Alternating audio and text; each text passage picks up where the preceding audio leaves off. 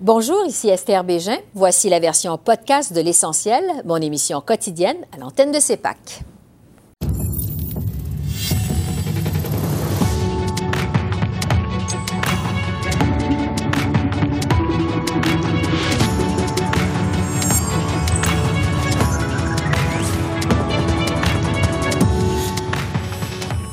Soir, à 48 heures de retour au Parlement sur fond de coronavirus, le Québec entre officiellement dans la deuxième vague de la pandémie. Une rentrée parlementaire à Ottawa qui sera tout sauf normale. On discute du contexte avec nos experts Geneviève Tellier et Daniel Bélan. Et quelle sera la stratégie des partis à l'égard du discours du trône de mercredi? On pose la question à notre panel de stratèges. Bonsoir, Mesdames, Messieurs. Esther Bégin qui vous souhaite la bienvenue à l'antenne de CEPAC. Je suis très heureuse de vous retrouver pour notre rendez-vous quotidien à l'essentiel alors que le Parlement canadien reprend vie cette semaine avec la présentation du discours du trône de ce mercredi. C'est un retour aux communes qui survient, bien sûr, sur fond de pandémie. Le Québec est d'ailleurs officiellement entré aujourd'hui dans une deuxième vague de la COVID-19. La direction de la santé publique a fait état de 586 nouveaux cas C'est un sommet depuis le mois de mai. Le Québec rapporte aussi deux décès de plus et dix nouvelles hospitalisations. Déjà dimanche, le ministre de la Santé, Christian Dubé, annonçait que les régions de Montréal, de Chaudière-Appalaches ainsi qu'une portion de la région de la capitale nationale passaient euh, au niveau d'alerte orange. Le docteur Horacio Arruda prévient que si les comportements individuels ne s'améliorent pas, ces régions pourraient bientôt tourner au rouge. Je dois vous dire qu'avec les chiffres, de, la journée, je suis encore très, très, très préoccupé par la situation, à tel point que je considère que maintenant, on est peut-être dans la deuxième vague. On est dans la deuxième vague dans son début. Donc, euh, je pense que la situation, elle est sérieuse. Elle est sérieuse partout au Québec. Elle est sérieuse particulièrement dans les jaunes oranges. Mais je tiens à vous dire que les jaunes peuvent facilement passer à l'orange et les vertes au jaune ou à l'orange si on ne met pas en place les mesures. Il y a du virus partout au Québec actuellement. Et je pense que c'est très important. COVID ou on va assister mercredi au coup d'envoi de la deuxième session de la 43e législature du Parlement canadien à l'occasion de la présentation du discours du trône à Ottawa. Ce sera l'occasion pour le premier ministre Justin Trudeau de tenter de donner un nouveau souffle à son gouvernement minoritaire. Il exposera euh, ses grandes priorités et surtout, euh, ce sera pour lui l'occasion d'expliquer aux Canadiens comment il entend affronter la pandémie de coronavirus dans les prochaines semaines et les prochains mois, alors qu'il y a encore, on le sait, beaucoup beaucoup euh, d'inquiétudes au sein de la population canadienne. Je vous mentionne que CEPAC vous prépare une couverture spéciale complète du discours du trône ce mercredi, donc 23 septembre. Pour l'occasion, je serai en direct dès midi 30 en compagnie d'experts et d'analystes. Mon collègue Peter Van Dusen vous accompagnera par la suite jusqu'au discours du trône, donc qui est prévu aux alentours de 14 heures. Alors, pour tout savoir de ce discours du trône, je vous donne rendez-vous ce mercredi à l'antenne de CEPAC. Cette nouvelle session parlementaire s'annonce unique alors que la pandémie de coronavirus continue de chambouler presque toutes les habitudes à Ottawa.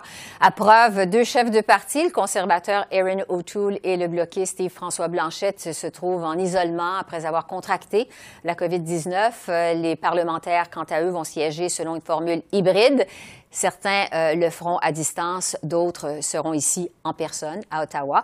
Alors j'analyse cette rentrée euh, qui sera tout sauf normale avec nos euh, universitaires Geneviève Tellier et Daniel Bélan. Alors bonjour à vous deux. Un mot pour vous dire que je suis vraiment très heureuse de vous retrouver. Merci d'être avec nous encore cette année. Bonjour.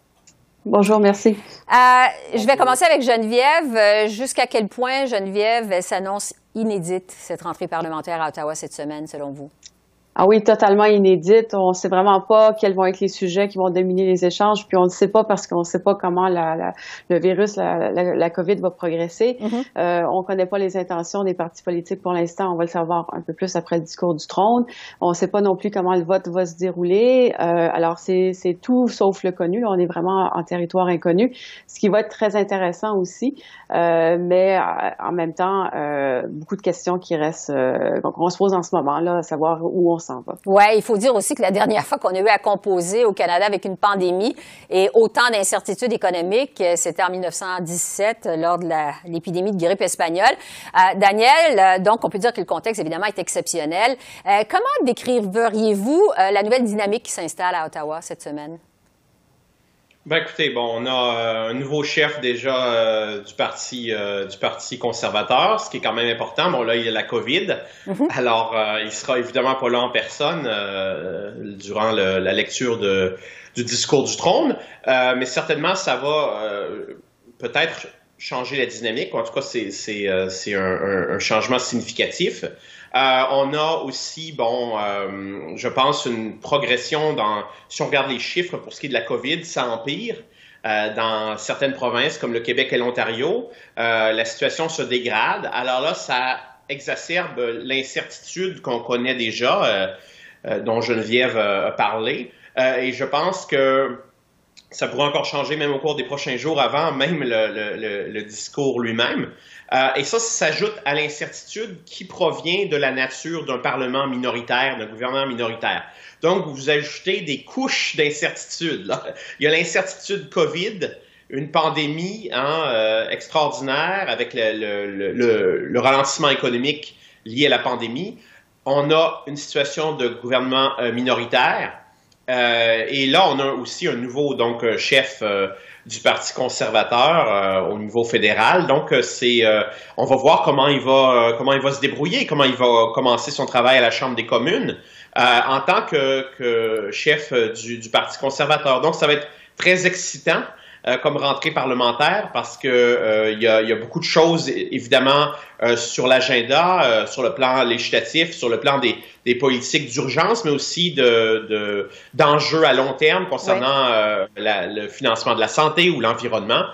donc, il faut s'attendre à vraiment une session exceptionnelle. Ouais. Pour revenir au discours du trône comme tel de ce mercredi, Geneviève, on s'attend évidemment à un exercice d'équilibre entre COVID et relance économique dans un contexte euh, de déficit record au Canada, faut le dire. C'est plus de 300 milliards euh, de dollars. Euh, c'est historique.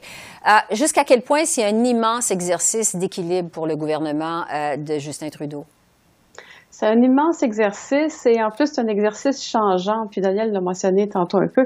Ça évolue, je vous dirais, de jour en jour. Alors, il y a trois semaines, quand on parlait du, discours du trône, on disait le gouvernement va nous présenter ses grandes orientations pour les prochaines années. On va parler d'environnement. Il y a à peu près une semaine ou deux, on disait non, on va plus mettre l'accent sur l'économie, puis peut-être changer les programmes existants comme l'assurance emploi. Puis maintenant, depuis ces derniers jours, on parle juste de ben, comment on va faire face à la crise. Alors, il y a des entreprises qui vont peut-être fermer leurs portes. Je dis peut-être, ça va être sûrement fermer leurs portes. Des gens qui vont perdre ou reperdre leur emploi. Et donc, comment est-ce qu'on répond à, ces demandes-là?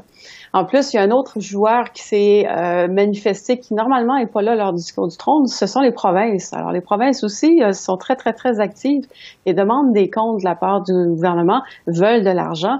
Et ça, ça vient amplifier le, débat, la complexité. Ah. Alors, je pense que je, pense qu'en général, le discours du trône, ce qu'on va regarder, nous, cette semaine, j'ai l'impression, c'est comment est-ce qu'on rassure tout le monde dans ça. Alors, il y a beaucoup de gens à rassurer, puis qu'est-ce que le gouvernement fédéral peut faire pour rassurer le plus grand, le plus grand nombre possible de monde? Daniel Geneviève vient de parler des demandes des provinces, entre autres 28 milliards de plus en paiement de transfert annuellement. C'est quand même euh, un gros morceau. Est-ce qu'il y a des incontournables, selon vous, dans ce discours du trône?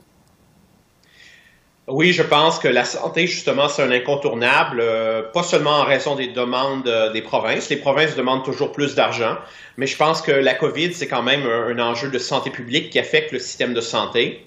On a non seulement le financement de la santé en général, mais la question des soins euh, de longue durée pour les personnes âgées. On a vu beaucoup de gens qui sont décédés dans euh, les CHSLD et d'autres euh, institutions de ce genre là, à travers le pays. Donc, on est dans une situation euh, vraiment où on a on a pris, on prend, on découvre ou en tout cas, ça nous rappelle des problèmes importants. Donc, santé, santé, ça c'est majeur. Mm-hmm. Toute la question de l'emploi, évidemment aussi. donc, l'assurance emploi, on a déjà annoncé des mesures temporaires, mais est-ce qu'on va essayer de d'en faire davantage. Donc, emploi et santé, je dirais que c'est les deux enjeux les plus importants. Maintenant, quant au vote sur le discours du trône, Geneviève, il n'y a pas beaucoup de gens pour penser que euh, le gouvernement va tomber au terme de ce discours-là. Euh, personne pense qu'on va aller en élection cet automne. Est-ce que c'est la lecture que vous faites également? Oui, c'est la lecture que je fais. Alors, je m'attends à ce que les conservateurs votent contre. Je serais très surprise qu'ils votent pas contre. C'est leur mm-hmm c'est leur devoir. Alors, ils sont l'opposition officielle et ils sont pas pour dire, ben, tout va bien. Alors, oui, ils vont voter contre. Alors, on veut savoir quel est le parti autre, le Bloc québécois, le NPD, qui vont appuyer le, discours du gouvernement. Personnellement, je pencherais peut-être plus sur euh, le Bloc parce que euh, si on parle de santé puis de soins de longue durée, c'est des revendications du Québec. Donc, euh, le Bloc pourrait dire oui, ça a répondu au minimum et, ça se fera. Je pense que le NPD est gourmand. J'ai pas l'impression que le NPD va aller en élection, par contre, mais la liste de demandes en temps de pandémie, où déjà les finances publiques vont, vont assez mal euh, et que le, parti veut un programme ambitieux, dépense l'assurance médicaments, euh, l'environnement, euh, enfin plein d'autres choses, les logements sociaux. ça, c'est un peu moins sûr comment le NPD va voter. Peut-être qu'ils vont décider de s'abstenir aussi. Mais oui, effectivement, on n'ira pas en élection. Je serais très surprise que ça déclenche les élections, ce discours-là. Est-ce que c'est la même lecture que vous faites, Daniel?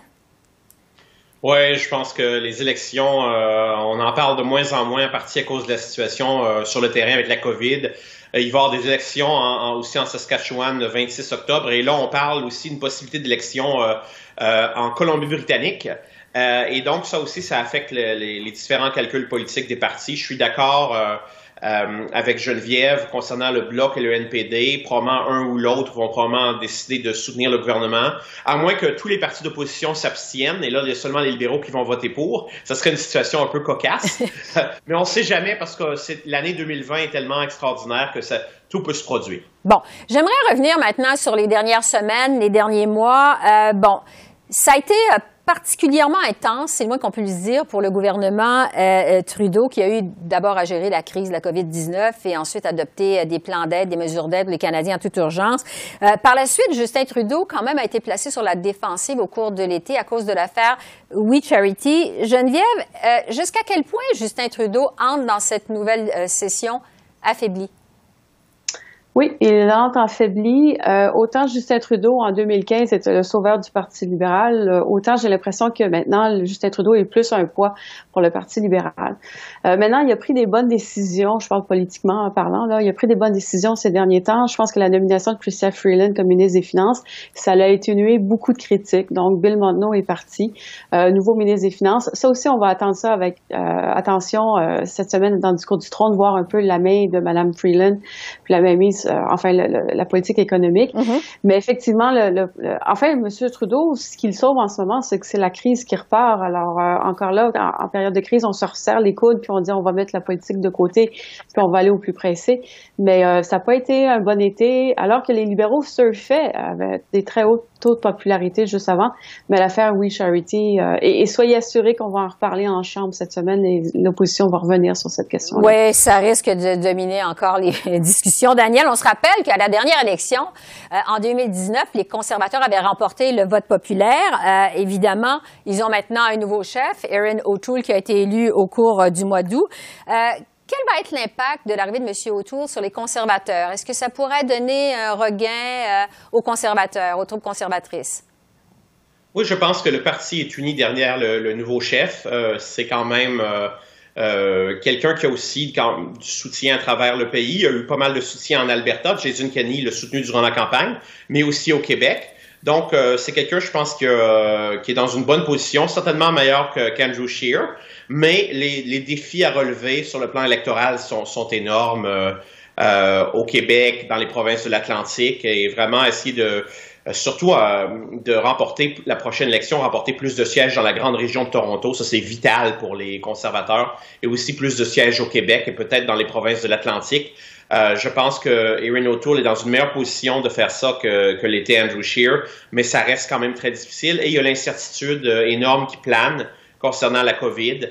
Et déjà, Erin O'Toole a changé des, une politique quand même du parti concernant l'équilibre budgétaire a dit que s'il devenait premier ministre, ça prendrait peut-être jusqu'à 10 ans avant qu'il équilibre le budget. Donc, il s'est adapté un peu au, nouveau climat post-COVID ou euh, équilibrer le budget à tout prix euh, n'est pas une priorité maintenant pour aucun des grands partis fédéraux. Il reste euh, moins d'une minute, donc vous avez 30 secondes chacun. Je veux savoir sur le discours du trône. Évidemment, on s'attend à une panoplie de mesures, relance économique, transfert en santé, réforme d'assurance emploi, logement social, de l'aide aux aînés, des places en garderie, davantage. Geneviève, rapidement, qu'est-ce que vous allez surveiller en particulier mercredi, en quelques secondes? L'aide économique, euh, c'est surtout le rôle du gouvernement fédéral. Euh, oui, pour les particuliers, mais aussi pour les entreprises. Les entreprises sont très inquiètes. Alors, on fait quoi, par exemple, avec Air Canada, le secteur de l'aéronautique?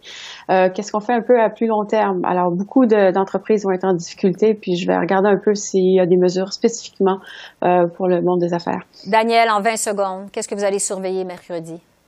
La santé, qu'est-ce qu'on va dire au sujet de, de l'assurance médicaments, surtout des soins euh, à longue durée et du financement de la santé pour les provinces, ça va être vague parce que un discours du trône, c'est toujours vague. Il n'y a pas de chiffres normalement ou de chiffres très spécifiques. Mm-hmm. Mais euh, je m'attends à ce qu'on en dise euh, pas mal sur la santé. Je veux voir ce qu'on va dire exactement. Geneviève et Daniel, merci beaucoup. C'est toujours un plaisir de vous retrouver. On vous retrouvera donc à chaque lundi au cours de cette session parlementaire. Merci. Merci. Bye bye, à bientôt. Merci, au revoir. Au revoir.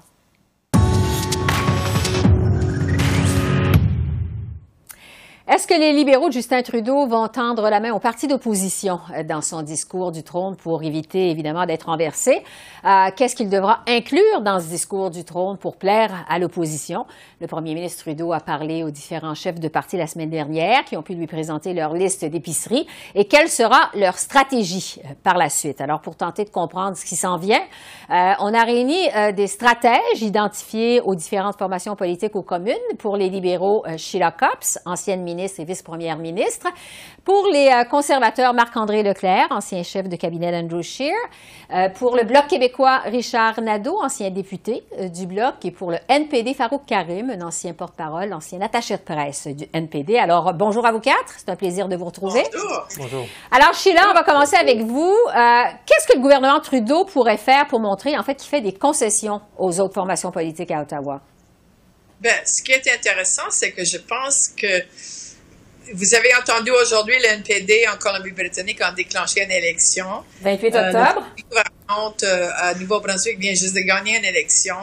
Euh, Monsieur Trudeau ne veut pas vouloir une élection, mais c'est sûr que si une élection, une élection se présente, c'est pas mauvais pour les libéraux. Alors, c'est un peu une danse de, oui, donner les concessions, mais pas donner trop, parce que s'il est renversé par, entre autres, les néo-démocrates, euh, je pense que ça peut être bon pour les libéraux. Mm-hmm. Marc-André, euh, le chef Aaron O'Toole, premièrement, est en isolement. Euh, on a appris la semaine dernière qu'il avait contracté la COVID-19. Est-ce que ça change quelque chose au niveau de la stratégie d'avoir un chef comme ça qui est en isolement? Oui, je pense que ça change un peu pour les conservateurs. Ça change un peu l'ardeur. Hein. Les conservateurs, on voyait dans les dernières semaines, voulaient revenir au Parlement, siéger, avoir un horaire normal avec des votes physiques en chambre. C'est sûr quand le chef est pas là, mais c'est sûr que ça, faut revoir un petit peu la stratégie. J'imagine que le leader parlementaire Gérard Deltel dans ses négociations avec les autres partis, c'est sûr qu'il faut qu'il reflète le fait que son chef ne sera pas là. Et c'est malheureusement pour M. O'Toole une, occasion manquée. Il va manquer la journée de mercredi, euh, toujours en isolement après le test positif. Donc c'est sûr que ça change un peu la donne pour les conservateurs. C'est sûr que tu es moins... Quand ton chef n'est pas là, quand le commandant n'est pas là, euh, c'est sûr qu'ils ont des bons lieutenants, mais c'est sûr qu'à la fin de la journée, c'est plus difficile un peu et ça part euh, un petit peu moins bien pour M. Ça part plus carré. oui, effectivement. parlementaire. Richard Nadeau, c'est la même chose pour le Bloc québécois. Et François Blanchette est également en isolement. On a appris aussi la semaine dernière euh, qu'il avait contracté la COVID. Monsieur Blanchette qui a été particulièrement d'attaque cet été. Il a menacé à quelques reprises de faire tomber le gouvernement. Qu'est-ce que ça change dans les plans du Bloc que le chef se retrouve en isolement au début de cette rentrée parlementaire? Ben, écoutez, dans le grand portrait, ce qui est important de savoir, c'est que le bloc ne tient pas absolument et euh, totalement à ce que le gouvernement tombe. Ce qui est important, c'est que dans le discours du trône qu'on entendra cette semaine, c'est de s'assurer que de la part de M. Trudeau, que lui ne veuille pas se faire tomber et que pour que cela se fasse, il devra répondre à un consensus de l'ensemble des provinces sur la question, par exemple, des transferts en santé. Oui. Euh, il va falloir que le contenu euh, du discours du trône ne soit pas un objet dans lequel euh, les libéraux vont se retrouver seuls. Et je présume que les libéraux veulent maintenir le pouvoir. ils veulent étirer l'élastique, ne serait-ce jusqu'au prochain budget au mois de mars. Donc, pour le bloc, c'est de s'assurer que le, le, Parlement fonctionne, que l'on respecte les, les aménagements de la santé publique. Et pour ce faire, que le discours du trône réponde aux besoins du Québec, réponde aux besoins en temps de santé, par exemple. Ça fait des années que le déséquilibre euh, existe euh, au niveau du financement pour euh, les différentes provinces en ce qui a trait à la santé. Le NPD a été plutôt ambigu à savoir ce qu'il allait faire avec le discours du trône. À un moment donné, il dit pas le discours du trône. M. Singh a dit pas le discours du trône qui est important, ça va être le budget qui va venir. Euh, mais comptez pas euh, sur nous pour voter pour le discours du trône. Qu'est-ce que ça prendrait pour le NPD pour faire en sorte qu'il se rallie au gouvernement dans ce discours du trône? Oui, je crois que les, euh, M. Singh a déjà mis de l'avant euh, ses priorités euh, du financement pour les garderies? de. Oui, exactement, pour que les, les, les parents qui veulent retourner au travail puissent avoir un endroit où, où placer leurs enfants, abordable de qualité, l'assurance médicaments, une réforme de l'assurance emploi ou du moins un programme de soutien aux revenus qui remplacerait éventuellement la PCU, parce que les gens, bon, il y a peut-être une petite accalmie pendant l'été, euh, mais on voit très bien que la deuxième vague recommence. On ne connaît pas l'ampleur. Et puis, euh, les gens auront besoin d'aide euh, financièrement. Et donc, ça va être ça, je crois, que M. Singh va regarder. Je ne crois pas qu'il va y avoir d'élection cet automne. Je pense plus que le discours du trône, c'est plus le début de la campagne électorale qui, à mon avis, aura lieu plus en 2021. Et vous avez parlé du budget. M. Singh a parlé du budget. Je pense qu'entre le discours du trône et le budget, c'est là que les, euh, euh, le, comment dire, le positionnement politique de chacun des partis va compter. Ce ne sera pas au discours du trône de cette semaine. Qu'est-ce que vous en pensez, Sheila? Est-ce que le, le vrai rendez-vous de M. Trudeau, ça pourrait justement être euh, ce qui va nous amener au budget plutôt que le discours du trône de ce mercredi? Ben, ça dépend de, beaucoup de, la qualité des débats. Et comme on dit, il y en a deux chefs qui ne sont pas présents. Ça fait que ce serait vraiment difficile de déclencher les élections dans une période où deux des chefs ne peuvent pas faire campagne. Maintenant, en ce qui a trait euh, les commentaires de Richard, c'est euh, la demande de toutes les provinces. Je pense que les citoyens aujourd'hui sont beaucoup plus préoccupés que les provinces. Ils veulent euh, être sauvegardés, ils veulent être connaissants de qu'est-ce que c'est le COVID. Et si on prend l'exemple du AAP qui a été créé par le gouvernement du Canada, ça s'implique à travers le Canada, mais le Québec refuse de, de s'en servir de cette app. Ça, c'est une question provinciale fédérale. Oui, ils ont le droit, mais les citoyens aussi ont le, droit de se faire informer sur une, pandémie comme le COVID et ils sont beaucoup plus impliqués que auparavant dans leur vie quotidienne parce que ça affecte tous les citoyens du Canada. Alors, il y a un changement de vie dans est-ce que ce serait bien que nous uniformisons ou que nous travaillons dans la collectivité nationale ou qu'on fasse juste donner les argents aux provinces pour qu'ils puissent chacun travailler dans leur petit coin? Marc-André, euh, on a beaucoup dit que les conservateurs allaient voter contre le discours du trône. Monsieur euh, allait se positionner comme l'opposition officielle. Euh, est-ce que c'est ce que vous lui conseilleriez?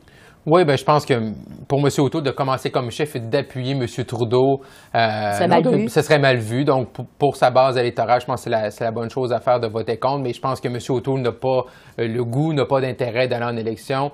Et comme disaient mes collègues tout à l'heure, je pense pas qu'il y ait d'élection euh, cet automne. Mm-hmm. euh, mais M. Trudeau a quand même, euh, du fait qu'il a prorogé la Chambre et qu'il a lui-même décidé de faire un discours du trône, il doit livrer un peu la marchandise. M. Trudeau a levé les attentes après le départ de M. Morneau. Ça, ça allait être ambitieux. On a vu que la semaine passée, euh, que là, les ministres, M. Trudeau revenait un peu plus à, cette deuxième vague-là, qui est proche, qui, nous pend au bout du nez. Donc, ça va être, ça va être très intéressant de voir mercredi comment M. Trudeau va, va jouer l'équilibre entre, oui, la pandémie et oui, là, cette idée-là de, de, faire mieux, de refaire le Canada que M. Trudeau avait évoqué suite au départ de M. Morneau. Et donc, c'est un, un équilibre qui est fin. Et euh, oui, ça peut être le début d'une campagne électorale, mais les Canadiens, je pense, vont s'attendre de voir, de voir si M. M. Trudeau est très euh, connecté euh, avec la réalité qui est devant nous actuellement. Euh, avec la réalité qui est devant nous actuellement. Oui, Richard, est-ce que vous voyez l'échiquier de la campagne électorale, en fait, le programme plus vers 2021 également, compte tenu qu'il y a des élections au Québec et en Ontario en 2022. Est-ce que ça vous semble plus probable qu'on ait des élections fédérales en, en 2021? Tout le monde a l'air un ben, À mon avis, euh, c'est là qu'on va probablement les retrouver parce que le NPD, euh, à ce que je sache financièrement, n'est pas prêt à aller en campagne tout de suite. Et euh, d'un autre côté, les libéraux, je ne crois pas qu'ils sont prêts à aller en campagne. De toute façon, c'est le discours de M. Trudeau. On verra bien s'il ne veut pas se faire tomber. Il va parler de façon à répondre à des besoins que les provinces lui font bien sentir. Et euh, qu'on me dise que le fédéral font telle chose, le Québec le font moins, etc. Euh, c'est pas là le point. Le point, c'est que il y a un déséquilibre fiscal au niveau euh, du transfert de la santé depuis si longtemps. Écoutez, moi, j'ai fait la dernière campagne en 2011, c'était encore là ce débat-là.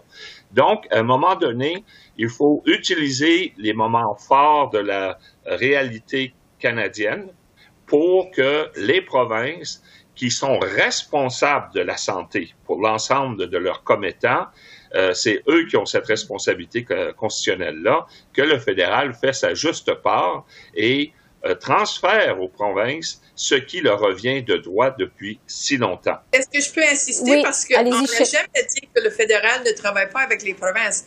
Mais quand on fait des choses, par exemple, l'application pour tous les citoyens du Canada de savoir si oui ou non ils étaient euh, près de, de, COVID. Ça, c'est disponible gratis à tout le monde. C'est les provinces qui ont été responsables des, des, des maisons pour personnes âgées.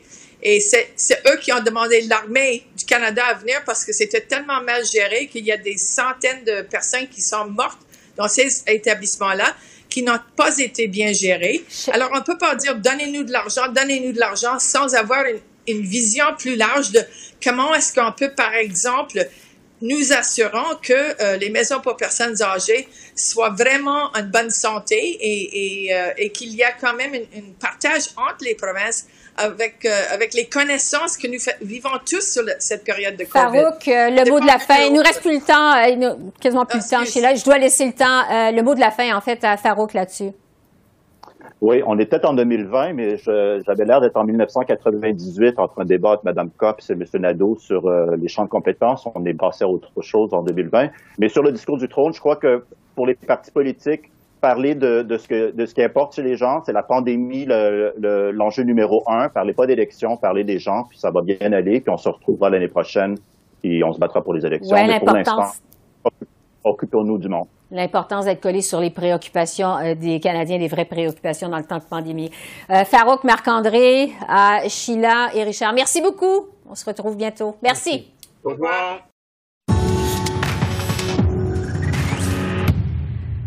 Et avant de vous laisser, un hommage à l'ancien premier ministre canadien John Turner qui s'est éteint vendredi à l'âge de 91 ans. Son mandat à titre de premier ministre a été l'un des plus courts de l'histoire canadienne premier ministre libéral de juin à septembre 1984, John Turner ne sera demeuré que 79 jours à la tête du pays avant de perdre les élections en faveur de Brian Mulroney.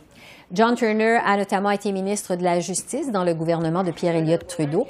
Il a piloté des dossiers controversés, dont le projet de loi Omnibus qui a décriminalisé, entre autres, l'homosexualité et la loi sur les mesures de guerre au mois d'octobre 1970. Le chef libéral a laissé surtout sa marque lors du débat sur le libre-échange, une idée à laquelle il s'était farouchement opposé. Alors voilà, c'est comme ça qu'on a vu l'essentiel de l'actualité de ce lundi 21 septembre sur la colline parlementaire à Ottawa. Un mot en terminant pour vous rappeler notre couverture spéciale du discours du trône ce mercredi 23 septembre. Je serai à l'antenne à compter de midi 30, suivi par mon collègue Peter Van Dusen. Alors voilà, Esther Bégin qui vous remercie d'être à l'antenne de CEPAC, la chaîne d'affaires publiques par câble. Je vous souhaite une excellente fin de soirée et à demain.